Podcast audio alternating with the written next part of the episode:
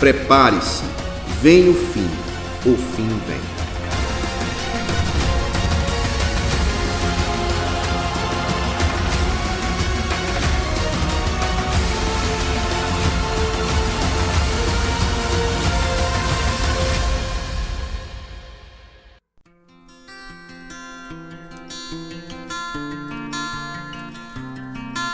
Olá, caros irmãos e amigos, graça e paz, em nome de Jesus. Estamos de volta com o nosso, a nossa série de podcast, a nova série do, do programa Família em Foco. Vem o fim e o fim vem, uma série de estudo na, no tema dos últimos dias de escatologia, a volta de Cristo, a, a besta, novo céu e nova terra. E para essa feita, estamos novamente aí com o nosso irmão Edson Albuquerque, para juntos é, estudarmos um pouco, interagirmos um pouco sobre um tema tão importante que é a vinda de Cristo. Irmão Edson, Pai do Senhor, meu irmão, tudo bem? Pai do seu irmão, tudo bem, graças a Deus, firme forte. Irmão Edson, vamos orar antes da gente começar, propriamente, não é isso? Orar pelo nosso ouvinte, pelos familiares, vamos porque o nosso programa tem um alvo às famílias, né? Então, a gente quer que Deus use esse, esse, esse assunto não só para as pessoas conhecerem sobre um tema tão misterioso, mas que as pessoas sejam alertadas sobre a vida de Cristo e consoladas também por esse grande evento que ia acontecer. Amém. Meu irmão, ore por nós em nome de Jesus. Amém. Oremos.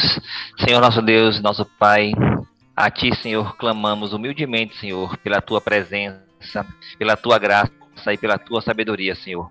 Ajuda-nos, Senhor, para que possamos aqui explanar a tua palavra, Senhor, e que esta palavra seja transformadora, Senhor.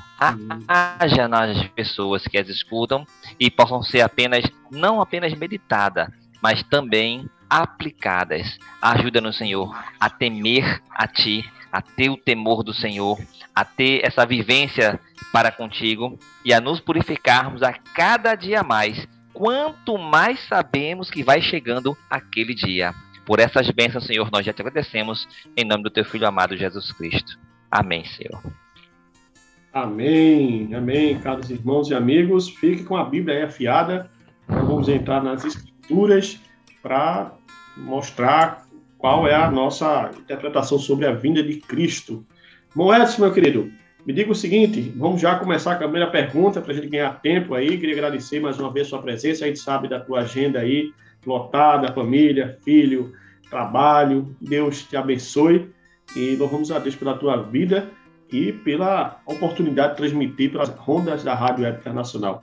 Irmão Edson, semana passada nós tratamos sobre, pintamos o quadro ah, escatológico, né? pintamos o quadro eh, da vinda de Cristo e tudo que vai acontecer desde o momento que a igreja foi estabelecida em Atos 2 até Novo Céu e Nova Terra, Apocalipse capítulo 21. E ali nós pintamos o quadro que nós chamamos na teologia do quadro é, pré-milenista dispensacionalista, esse termo, termo bem, bem longo aí. Mas, irmão Edson, quais são, dentro da escola de interpretação que nós adotamos, quais são os sinais da volta de Cristo? Quais são, irmãos? Como, como podemos identificar que está perto ou longe a volta do nosso rei? Isso mesmo, Márcio. Muito obrigado pela oportunidade. Eu que agradeço, né? Que é, é uma, é uma benção para mim também, um privilégio estar aqui. E como você bem falou, na, no nosso encontro passado, nós fizemos, nós pintamos o quadro, né? Fizemos o panorama, né? Desde esses sinais, os sinais precursores da volta de Cristo, o que, o que mostra que está próximo dele voltar, até a consumação dos séculos, até a eternidade. E a partir de hoje, vamos começar a estudar cada um daqueles pontos. No caso, foram 14 pontos. E esses 14 pontos praticamente dão toda a cronologia do que ainda vai acontecer. E para responder a sua pergunta, nós vamos entrar justamente no primeiro ponto. O primeiro ponto que fala a respeito dos sinais né, que precedem é, a, a vinda do Senhor Jesus. Então vamos começar aqui pegando aqui um texto. Um texto que se encontra em Mateus 10 e 21. Só para início. Mateus 10 e 21. Bons amigos, vamos acompanhar conosco na Bíblia, na palavra de Deus senão vai ser opinião por opinião. A gente deseja saber a vontade de Deus revelada em Sua palavra. Mateus 10, 21 diz assim: Jesus falando né, a respeito de perseguições, né, dando, dando aquela missão para, para, para os seus doze, para os discípulos. Aí ele fala: E o irmão entregará à morte o irmão, e o pai o filho, e os filhos se levantarão contra os pais e os matarão. Veja como Jesus está falando aqui de um período terrível, né, de algo que vai acontecer no futuro. Os próprios apóstolos diretamente não passaram por esse tipo de coisa, mas mostra como, como vai ter cedem essa esse acontecimento, né? A própria volta, a consumação de todas as coisas. Um outro texto que corrobora, agora já com o apóstolo Paulo, 1 Timóteo 4. Importantíssimo, 1 Timóteo 4. Alguns dos sinais que mostram isso aí. No versículo 1 mesmo, né? 4.1 em diante, Paulo já diz assim: Mas o Espírito expressamente diz que nos últimos tempos apostatarão alguns da fé, dando ouvido a espíritos enganadores e a doutrinas de demônios. Ou seja, também ele fala a respeito dessa apostasia, dessa, desse afastamento que a igreja né, da, da época passará, dos problemas que se, que se enfrentará, os irmãos que estiverem nessa época passarão. E por fim, um que é bem mais detalhado, e é nesse que a gente vai entrar em vários detalhes, né, que é o próprio Senhor Jesus, no seu famoso sermão escatológico de Mateus 24. Vamos lá, Mateus capítulo 24, onde Jesus também faz um, dá uma série de detalhes a esse respeito. Mateus 24, deixa eu ver aqui qual é o texto exato. Vamos pegar do 4 em diante. Mateus capítulo 24, tá aqui.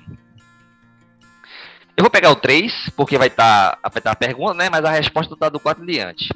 O 3 diz assim: E estando assentado no Monte das Oliveiras, chegando-se a eles, seus discípulos, em particular, dizendo: Dize-nos quando serão estas coisas e que sinal haverá da tua vinda e do fim do mundo. Então, Jesus vai responder aqui, dar a resposta é, detalhada daquilo que nós estamos querendo saber. O que eu acabei de mostrar em Mateus 10 e, e Timóteo 4 está aqui com detalhes em Mateus 24. E aí Jesus responde: Acatai-vos que ninguém vos engane, porque muitos virão em meu nome dizendo, eu sou o Cristo, e enganarão a muitos, e ouvireis de guerra e de rumores de guerra, olhai, não vos assusteis, porque é mistério que tudo isso aconteça, mas ainda não é o fim. Porquanto se levanta lá nação contra nação, reino contra reino, e fomes, e pestes, e terremotos em vários lugares.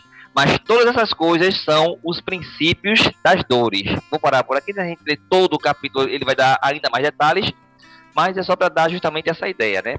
Então, esses são, são, são acontecimentos que precedem a volta do Filho de Deus. A vinda do Filho do Homem, ela é precedida por sinais como estes. O problema, entre aspas, desses sinais que Jesus falou, que Paulo fala, que Jesus falou lá em Mateus, é que muitos deles são razoavelmente corriqueiros. Falar de fome, quando é que não teve fome, né? Infelizmente, o mundo, desde que o mundo é mundo, é fome. Falar de guerra, sempre teve guerra. Falar de terremoto, sempre teve terremoto. Falar de peste, né? Doenças, sempre teve doenças. Ou seja, esses sinais, eles são indicativos, né? Você pode ter uma ideia, mas eles não são definitivos. Não é por esses sinais que eu vou olhar, ah, por esse sinal aqui posso marcar o dia tal, a hora é tal, de tal ano né? Eles não são sinais tão precisos, mas são sinais suficientes para que você possa perceber a proximidade da volta do Filho do Homem.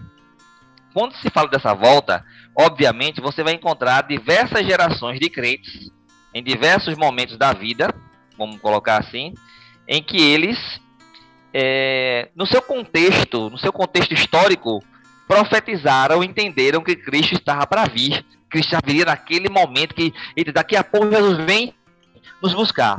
E isso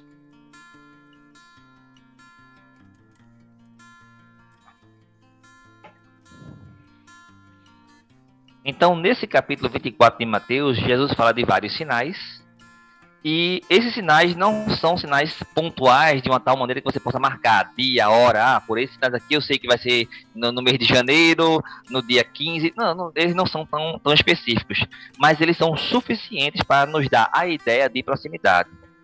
Porém, vale salientar que essa, essa ideia de proximidade ela está presente desde a era apostólica. Se você for ler lá 2 Tessalonicenses, os cristãos de Tessalônica, eles estão meio frustrados, pensando que perderam a volta de Cristo. Olha, aconteceu, veio o dia do Senhor, a gente ficou, os que morreram, e aí, como é que vai ficar? Eles estão com essa preocupação.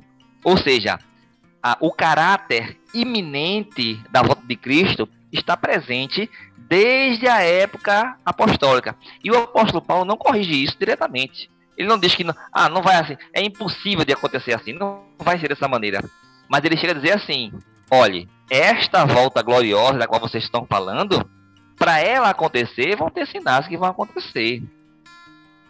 Quem vai participar dela, quem estará diante dela, vai ter os famosos, que alguns usam o termo assim, os sinais da figueira, quando a figueira estiver frutífera. Então, então tem esse, esse tipo de linguagem. Ou seja, existem sinais, mas eles não são tão pontuais a ponto de você poder marcar data.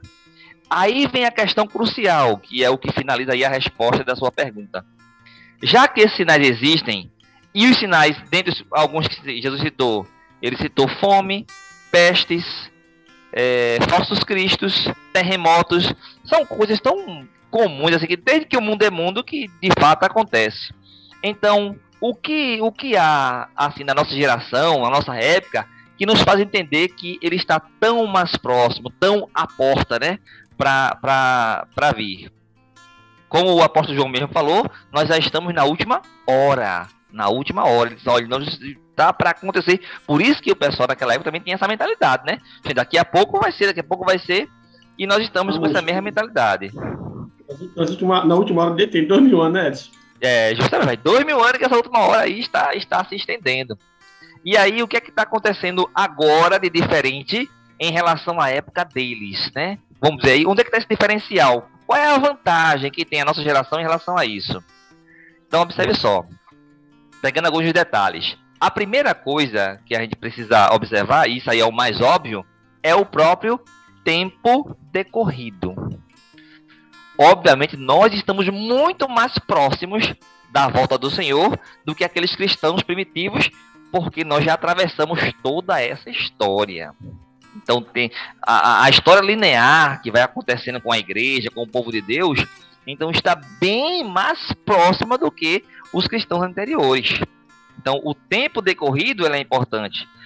Hebreus 10 e 25 fala algo importante sobre nosso comportamento em relação a esse tempo. Hebreus capítulo 10, versículo 25. Deixa eu dar aqui uma olhada para confirmar com vocês o que é que o escritor aos Hebreus fala capítulo 10, versículo 25. Não deixando a nossa congregação, como é costume de alguns, antes admoestando-nos uns aos outros, e tanto mais quanto vedes que se vai aproximando aquele dia. Então veja, o autor dos aqui, ele fala a respeito desse preparo, dessa comunhão, né, do estar cultuando, do estar com Deus, e aí ele faz esse acréscimo. E ainda mais quando vocês forem verem, forem, estiverem vendo que está chegando aquele dia. Seja, quanto mais tempo de vida e comunhão você tem na igreja, mais próximo vai estar de aquele dia acontecer. Então, de fato, nós temos muito tempo decorrido em relação a, aos cristãos primitivos. Algo que aconteceu agora também na nossa era e que é vantagem para nós. O profeta Daniel falou a respeito disso, que nos últimos tempos a ciência se multiplicaria. Meus irmãos, nunca na história da humanidade houve uma multiplicação da ciência tão gigantesca como aconteceu nas últimas décadas. De 50 anos, 60 anos para cá, a, a, a, invenção do computador, a internet, aqui, essa, essa, essa, esse podcast que nós estamos fazendo aqui agora, eu estou na minha casa, mas está na casa dele. A gente está aqui pelo computador e vocês vão poder escutar futuramente. Vejam que tecnologia. Isso, já, isso nem seria pensado há 30, 40 anos atrás. E aqui estamos nós fazendo isso. Diga, Márcio. Está muito rápido, né, irmão Edson? O avanço da tecnologia não é algo mais que estabelece um hiato muito longo. É algo. Dia para noite temos é, tecnologia cada vez melhores, né, avançando, e outras esferas também da ciência, medicina, é, física, né, astronomia. E de fato vai se configurando um, um sinal importante, como nunca antes, para a volta do Messias, né, para a volta do rei. Verdade.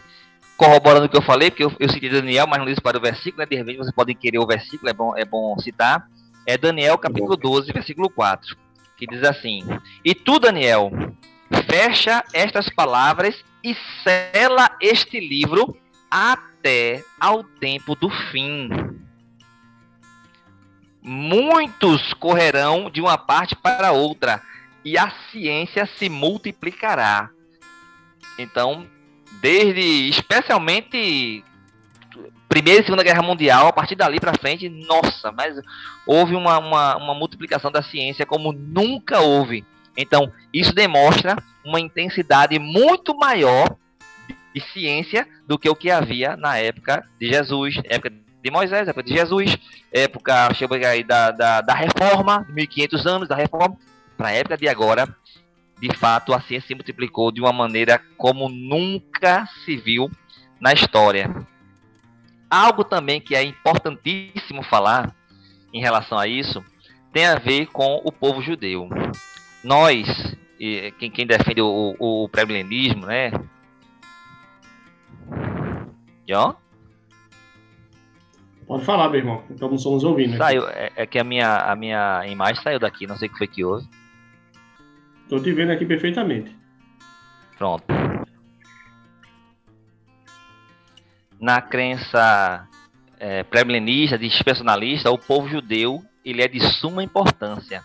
Israel, Jerusalém, ele faz parte do calendário, né, do calendário de Deus. Os cumprimentos que estão acontecendo, nós precisamos observar o povo judeu. Então, quando Paulo escrevia, quando João escrevia, quando Pedro escrevia, o povo judeu estava ali, estava todo mundo junto ali. E aí, aquilo que ele falava sobre o que iria acontecer com o povo judeu, como o povo judeu estava ali presente, podia acontecer a qualquer momento, estava tava óbvio. Quando João escreveu o Apocalipse, porém, o general Tito já tinha destruído Jerusalém, expulsado os judeus. Então, muitas daquelas profecias que parecia que já ia acontecer, agora pareciam um pouco mais distantes. Porque como é que ia se cumprir se o povo judeu estava espalhado? Mas quando João escreveu o Apocalipse, cerca de 90 depois de Cristo, fazia uma década e meia, duas décadas que tinha ocorrido essa diáspora, né? essa, essa fuga dos judeus. Então, como os judeus já passaram por muitos trancos e barrancos, certamente voltariam e tudo mais. Mas, irmãos, passou um tempinho aí, passou um século, passou dois séculos. Quando chegou no quarto século, aí a gente já tentando agora explicar uma outra tese, que é no caso o amilenismo, que não crê no milênio. A fonte do amilenismo basicamente é Santo Agostinho. E eu acho que Agostinho teve uma lógica muito boa de pensar assim: meu, meu rapaz, faz três séculos que Israel desapareceu do mapa. Então, para isso aqui se cumprir, é a igreja no lugar de Israel. Faz sentido, é, é um jeito coerente de pensar. Mas entendemos que não, que igreja é igreja, Israel é Israel. Mas depois de três séculos, e o que é pior? Quatro, cinco, seis, dez séculos. Meus irmãos, quando essa crença pré-milenista dispensacionalista surgiu, no ano de 1800 e pouco, com, com John Nelson Darby, já fazia 1800 anos que Israel não estava em lugar nenhum. Milênio, mais de milênio, quase dois milênios e John Nelson Darby pegar e dizer assim, não, mas Israel vai voltar. Israel, não, isso aqui se cumprir, tem que ter Israel no meio. Olha, é muita fé, é muita crença, é muita firmeza no que ele tava acreditando depois desses milênios todinho, com Israel espalhado por tudo que é canto do mundo. Mas para nossa surpresa e cumprimento das escrituras, em 1948, 19 séculos depois de Israel sido expulso, logo depois da Segunda Guerra Mundial, a ONU, juntamente os Estados Unidos e tudo mais, formaram o novo Estado de Israel. Israel começou a voltar, tá todo mundo lá de novo. Hoje a gente vê pela televisão as guerras que tem lá, os problemas que tem lá, a tecnologia, a oração que tem lá. Veja, agora é muito fácil falar de Israel, né? Israel já tá lá, ficou muito bom pra gente. Mas quando se defenderam isso aqui, no ano de 1800, o início de 1900, não, não, não tinha nem possibilidade, assim, nem se passava pela mente mas mesmo se defendeu por entender pelas escrituras que Israel estaria lá. Então, essa é uma grande vantagem que nós temos em relação a 10, 15 gerações anteriores às nossas. Aquilo que nós falamos de Israel, hoje pode se cumprir. Israel está lá. Só é aguardar o tempo ser construído e tudo mais, né? É, é, é como é que pode dizer assim? As profecias de, de, do anticristo no, no tempo, que nós vamos detalhar isso na grande tribulação, quando a gente for mais para frente. Mas são coisas que, para acontecerem, Israel tinha que existir, tinha que ser um povo, tinha que ter lá a nação. E hoje nós temos isso. Então, isso é uma grande, uma grande vantagem. O que é que tudo isso demonstra nesses sinais? Isso demonstra que a intensidade dos sinais, a ciência se multiplica com muito mais intensidade.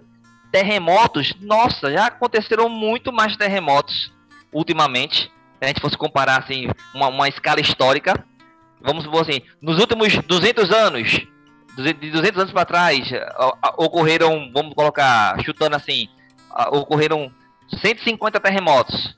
E de repente, nos últimos 50 anos, ocorreram mil terremotos. Ou seja, os terremotos também estão acontecendo com mais intensidade. Então, tudo isso eu estou dizendo para ilustrar como Jesus Cristo falou que a intensidade da, da dor do parto, ele comparou né, com a dor do parto da mulher, de uma mulher grávida, ela pode ser comparada justamente com essa característica. Vamos ver logo Jesus Cristo falando isso. Mateus 24, para eu poder dizer em como isso tá, tá, está ficando bem mais intenso em nossa, em nossa, em nossa época. Mateus 24. Cadê aqui qual é o versículo exato? Mateus 24, versículo. É, o 8 mesmo, a gente chegou a falar sobre ele. Mas todas estas coisas são, os, são o princípio das dores. Princípio da dor, das dores. Ele repete isso né, no, no, no Evangelho Sinótico, vamos ver aqui Marcos 13. Marcos 13, também no versículo 8. Deixa eu ver aqui. Marcos 13, versículo 8.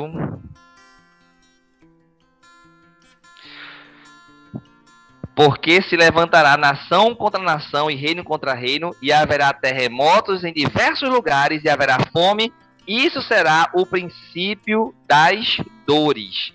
Então, olha, esse termo, princípio das dores, depois também ele fala da grávida e tudo mais, é uma alusão justamente a, a, essa questão da dor do parto, as dores de como aquela que está com, com dores de parto. E todos nós sabemos que a, a mulher que tem dor de parto, ela possui também sinais idênticos ao do parto, que parece que ela vai ter o bebê e não tem. Às vezes até a mulher é socorrida. Ela vai para o hospital, olha, tá, tá com dor, parece que a bolsa vai estourar, leva, fica lá um dia e volta e não foi. Mas foi uma dor de parto que estava começando a aparecer ali, né? Aquela, a, aquele mal-estar de que a criança ia nascer. Então, isso é normal. Por isso que a gente está sempre vigilante. Porque qualquer momento essa dor de parto pode ser a última, pode ser a do, a do bebê nascer. A questão é, quando vai chegando realmente o momento do bebê nascer, essas dores vão ficando mais frequentes. Rapaz, ela teve uma semana, passou dois dias, teve de novo, passou mais dois dias, teve novo, passou um dia, teve de novo. Olha, rapaz, teve de manhã, teve de tarde, tá tendo. Quando ela está começando a ter com muita intensidade, com muita frequência, é porque está extremamente próximo à hora de acontecer. Então veja, Jesus falou sobre Jesus, né, a Bíblia, por assim dizer, sobre a multiplicação da ciência. Ah, mas sempre houve multiplicação de ciência. A mulher também sempre tem um mal-estar para ter o filho sem ter. Mas quando tem dor demais, quando tem multiplicação de ciência demais, é porque está chegando muito próximo de acontecer.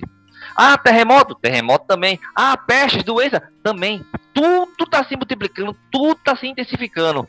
Isso, para a nossa geração, demonstra que nós estamos cada vez mais próximos. E o fato de Israel estar lá, o fato de, de, de do, do, povo estar reunido para que as profecias possam cumprir-se com eles, isso para a gente é assim, é formidável. Isso mostra o quanto esses sinais precursores da volta de Cristo são reais e que a nossa fé na palavra de Deus está firme por estar baseado naquilo que a Bíblia revela. Tá aí, Márcio. Meu irmão Edson, muito bom, meu irmão. Então, só recapitulando aí, nós temos sinais positivos e sinais negativos, né? Temos a multiplicação da ciência, de certa forma beneficia todos nós, o povo de Deus. Temos falsos profetas, né? É, apostasia de forma mais intensa, né? como está Paulo a Timóteo. Isso. Vai se avolumando cada vez mais a semelhança de uma mulher gestante. Então, caros irmãos e amigos, fiquem atentos a esse detalhe que o irmão Edson está elencando, que eles são os sinais para a volta de Cristo. É os princípios, não é a volta propriamente, mas é indicadores, marcadores que estão comunicando que o Messias, que Jesus está perto de voltar. Não é isso, irmão Edson? Certíssimo, irmão. Meu irmão, meu irmão, gostaria de agradecer mais uma vez. A gente vai dar uma pausa, tá bom, meus irmãos e amigos, famílias que estão nos acompanhando.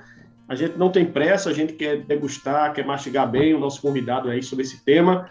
E vamos ficar hoje com esse tema aí, os sinais da volta de Cristo. É o primeiro ponto do quadro que foi pintado entre 14 pontos a, da escola hermenêutica de interpretação que nós adotamos, que nós entendemos que é a melhor que se aproxima a, das escrituras, né, sobre o tema da volta de Cristo.